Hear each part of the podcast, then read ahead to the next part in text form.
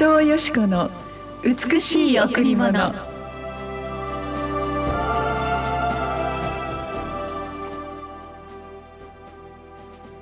すべての人を照らすその誠の光が世に来ようとしていた。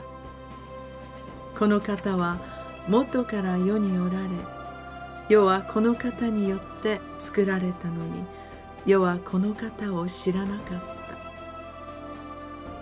すべての人を照らす。その誠の光が世に来ようとしていた。この方は元から世におられ世はこの方によって作られたのに世はこの方を知らなかった。ヨハネ1の9おはようございます。伊藤よしこです。おはようございます。森田博美です。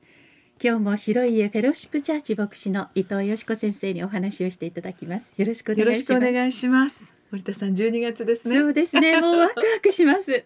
本当に1年で一番もうなんかワクワク、あの大人になっても年を取っても何かこの楽しみってあったかいこの心の中からふわっと灯される炎がありますよね。そうですね。そして12月って愛が溢れるシーズンですよね。そうですよね。えー、全世界で同時に行われるクリスマス、うん、そのクリスマスを待望してアドベントがスタートしました。はい、アドベントというのはイエス様がお生まれになるそのクリスマスをみんながあと何日あと、うんあとどれくらいって言って本当に毎日毎日子どもたちが一つ一つあのランプを灯したり、えー、そのこのアドベントカレンダーというクリスマスまでまでのカレンダーに、えー、あの印を残したりする、はい、全世界がこのアドベントのこの時を迎えるってやっぱ何か私たちのこの空気感というか、うん、この霊界が全然違うなと思いますね。そうですね。ね、はい、全ての人がやはりクリスマスというその言葉を聞くだけで何か心の中に温かい炎が灯される、うん、本当に全ての人を照らす誠の光。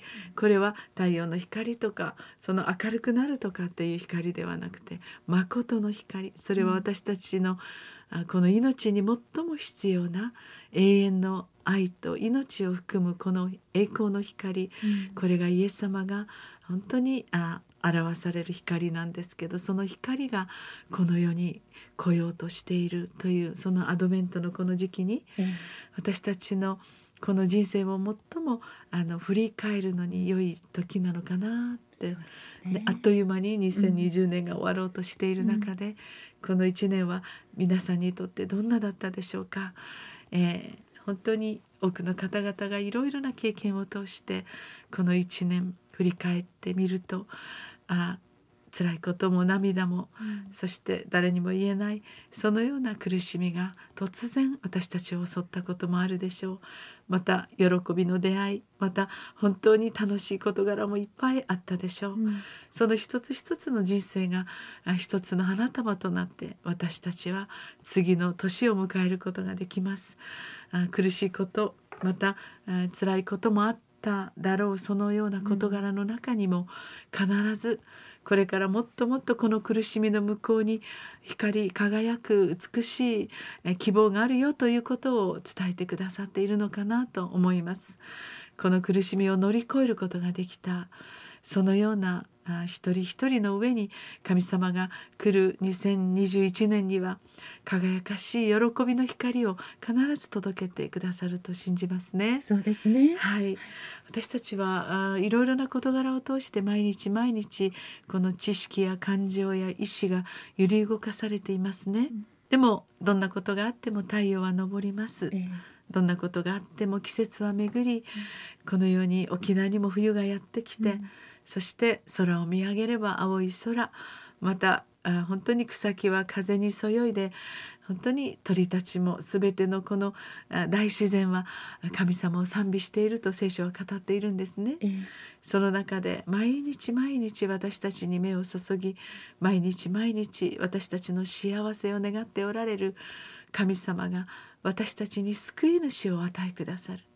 この救いは永遠の御国まで継続的な救いであり私たちの命のことうん。経済のこと、人間関係のことあらゆるその、えー事柄のことにおいて救いを届けてくださる方、うん。イエス様があなたの心に生まれる。このクリスマスを待望しながらアドベントの豊かな時をあ過ごしていきたいですね。そうですね。はい、さあそれでは今日も一曲お送りしたいと思いますはい、今日は白いフェロシップチャーチから「オー・ホーリー・ナイト」お届けします。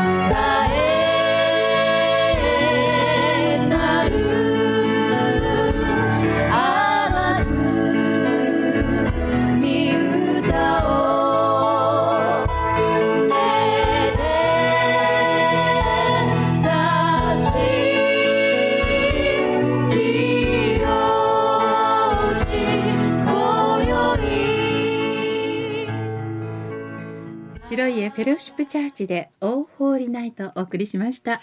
えー、なんかこのクリスマスソングってあったかいですよね。そうですね。子供たちが、うん。あのご降誕劇を、ええ。イエス様の生まれる降誕劇を一生懸命あの練習してるんですね、ええ。もう小さな子供はもう歩い歩いたばかりの子供、そのような1歳半2歳ぐらいの子供たちも天使とかええ。羊子羊ちゃんをやるんですけども、はい。全世界で森田さん全ての国々がうん。このご降誕劇をする、ええ。まあ、教会だけではなく多くの人々がメリークリスマスというこの時、はい。実はこのクリスマスの日というこのシーズンが一番世界的にうん。あの殺人があのなかったりええ。暴動がなかったりするんですって、うん。だからそのことを思うとやはり見えない神様の愛が本当に翼のようにこの世界を覆ってくださっているのかな、いろんなこと一年あったけどこの最後の月にうん。イエス様がお生まれくださった希望の救い主。